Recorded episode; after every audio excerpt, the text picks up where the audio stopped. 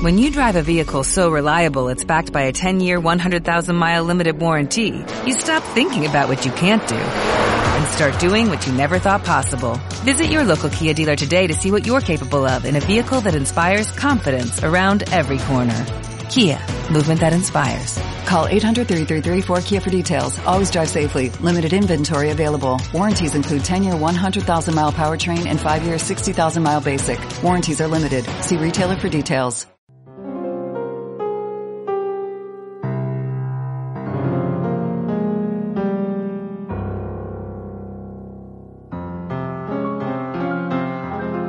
En aquel tiempo mucha gente acompañaba a Jesús. Él se volvió y les dijo, Si alguno se viene conmigo y no pospone a su padre y a su madre, y a su mujer y a sus hijos, y a sus hermanos y a sus hermanas, e incluso a sí mismo, no puede ser discípulo mío. Quien no lleve su cruz detrás de mí, no puede ser discípulo mío. Así, ¿quién de vosotros si quiere construir una torre, no se sienta primero a calcular los gastos, a ver si tiene para terminarla? No sea que si echa los cimientos y no puede acabarla, se pongan a burlarse de él los que miran, diciendo, Este hombre empezó a construir y no ha sido capaz de acabar. ¿O qué rey, si va a dar la batalla a otro rey, no se sienta primero a deliberar si con diez mil hombres podrá salir al paso de que le del que le ataca con veinte mil? Y si no, cuando el otro está todavía lejos, envía legados para pedir condiciones de paz. Lo mismo vosotros, el que no renuncia a todos sus bienes no puede ser discípulo mío. Palabra del Señor. Señor Jesús. Son eh, muy radicales estas palabras de Jesús. Exigentes y radicales. Y yo creo que ningún ser humano tiene derecho a pedir lo que Cristo pide, pero Cristo es Dios, hombre verdadero, pero es Dios, porque Dios sí tiene derecho a pedir eso. El Señor está pidiendo, y solo lo puede pedir porque Él es Dios, está pidiendo ser el primero en la vida de cada uno de nosotros, el primero delante de lo que es más sagrado, la familia. El que ama a su padre o a su madre más que a mí no es digno de mí. Eh, no hay que olvidar que era el cuarto mandamiento, es decir, el primer mandamiento relacionado con los hombres, después de los tres primeros mandamientos dirigidos a Dios. Bueno, pues primero Cristo, primero Dios.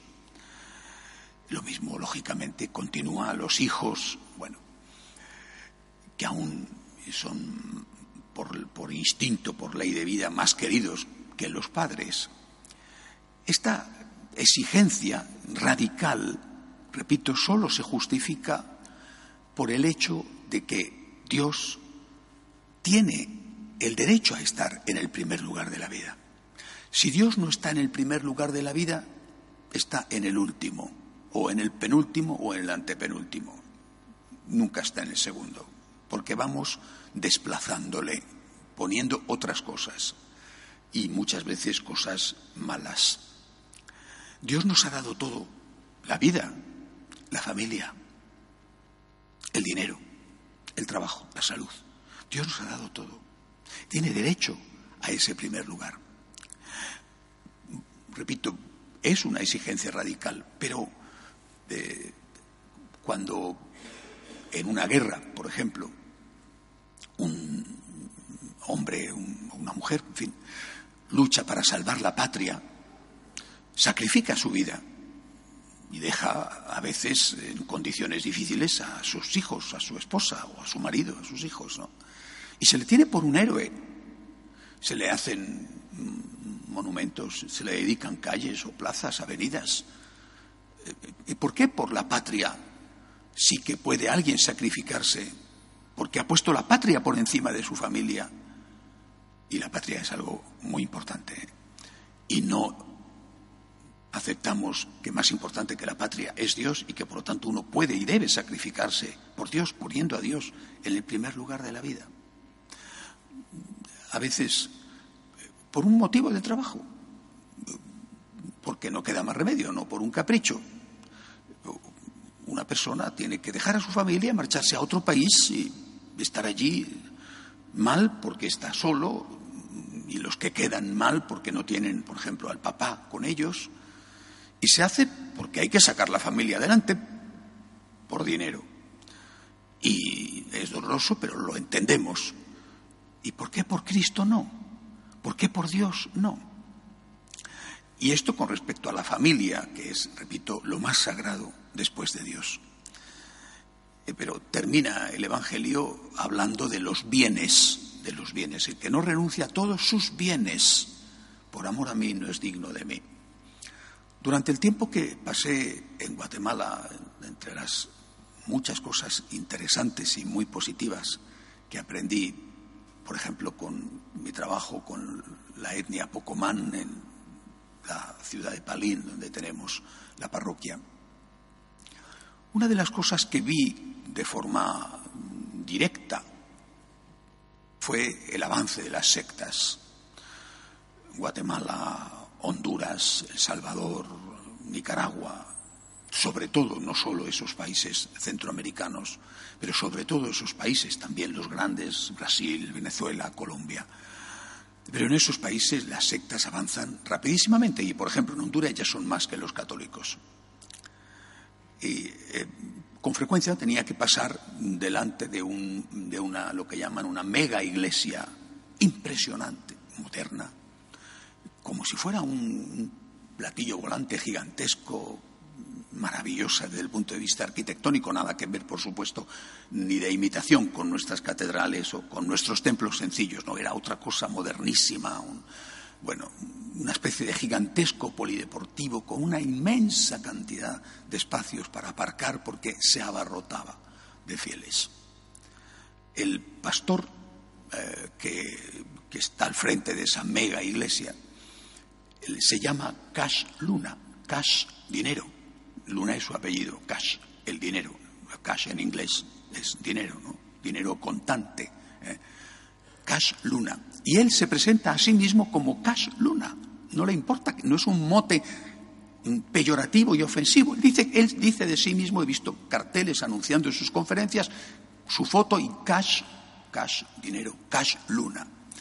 Y hace unos días me mandaron un vídeo de él eh, unos minutos de una predicación. Está en ese megatemplo y está predicando. Y dice, cuando se va al templo hay que llevar dos cosas, la Biblia y la chequera. La Biblia y el dinero. Y además lo hacen. El que no da el diezmo, fuera puede ser el pecador que sea, pero el diezmo lo tienes que dar. ¿eh? Si estás viviendo con otra mujer que no es la tuya, si no sé qué, bueno, sobre eso se puede hacer la vista gorda, pero el diezmo lo tienes que dar. Vas a la iglesia y tienes que llevar la Biblia y la chequera. ¿Y nosotros, los católicos? Uno podrá decir, bueno, es que nosotros somos pobres. No, pero no es verdad. Es decir, eh, la casa donde pasé un tiempo hospedado de un señor de allí, de Guatemala, que nos la prestó porque no teníamos dónde estar. Tenía unos empleados, este señor era un señor con dinero, tenía unos empleados para atender la casa, el jardín, en fin, atender la casa, ¿no? Un matrimonio. Eh, los ricos son los católicos, los pobres son los que van a las sectas, no sé si habrá algún rico que también irá a las sectas, pero lo que yo vi es que la mayoría de los que iban a esta iglesia eran pobres. Era gente muy pobre y daba su diezmo. No era, por lo tanto, un problema de que no tengo para dar. Das el diezmo de lo que tienes, que a lo mejor lo que tienes, pues si es poco, pues el diezmo de lo que tienes será poco, obviamente. Pero daba su diezmo. ¿Qué, qué nos pasa a nosotros? Es un problema grave. Primero es un problema grave para nosotros mismos y luego obviamente es un problema grave para la Iglesia. Habrá que pedir después a la Iglesia que, que sea responsable de los dones y de los bienes que le dan, que dé cuentas de esos bienes y que lo dedique a lo que tiene que dedicarlo. Eso sí que hay que hacerlo. Pero si Dios es lo primero, y tiene que ser el primero y lo primero, antes que nuestra familia y antes que cualquier cosa, eso también tenemos que ponerlo en práctica con los bienes. No sé qué podrá ocurrir en España si las tesis de los partidos que gobiernan, este Frente Popular que nos gobierna con el apoyo de los independentistas, prosperan y aplican el impuesto de bienes inmuebles a las iglesias. No, sé qué podrá pasar. Pero los católicos tendremos que reaccionar echando mano al bolsillo. Es decir, cuando el Señor está diciendo, el que no renuncia a su padre o a su madre por amor a mí no es digno de mí, el que no renuncia a sus bienes no puede ser mi discípulo, no está hablando en una hipérbole que no tiene nada que ver con nuestra vida. Está diciéndonos cosas muy concretas. Primero Dios, con todas las consecuencias. Primero Dios, no como una opción, sino como un deber. Primero Dios. Eh, antes, mucho antes del cristianismo, ya hay constancia de que en Babilonia los persas, de que en Roma, en Grecia, se pagaba el diezmo a los templos. Hay ya constancia de eso. Cuando Cristo, por supuesto los judíos lo pagaban. De hecho, había una de las tribus, la tribu de Levi, que no recibió tierras en el reparto después de la conquista de Israel, sino que vivía del diezmo que pagaban las otras tribus, los, levitas, los la tribu de Levi. Era normal. Cuando nuestro Señor establece la Iglesia, lo que dice es que tenemos que dar la vida por Dios, todo, y que medir por el diezmo puede dar lugar a pensar que hemos hecho bastante, cuando lo que tenemos que hacer es dar el corazón a Cristo con todas sus consecuencias.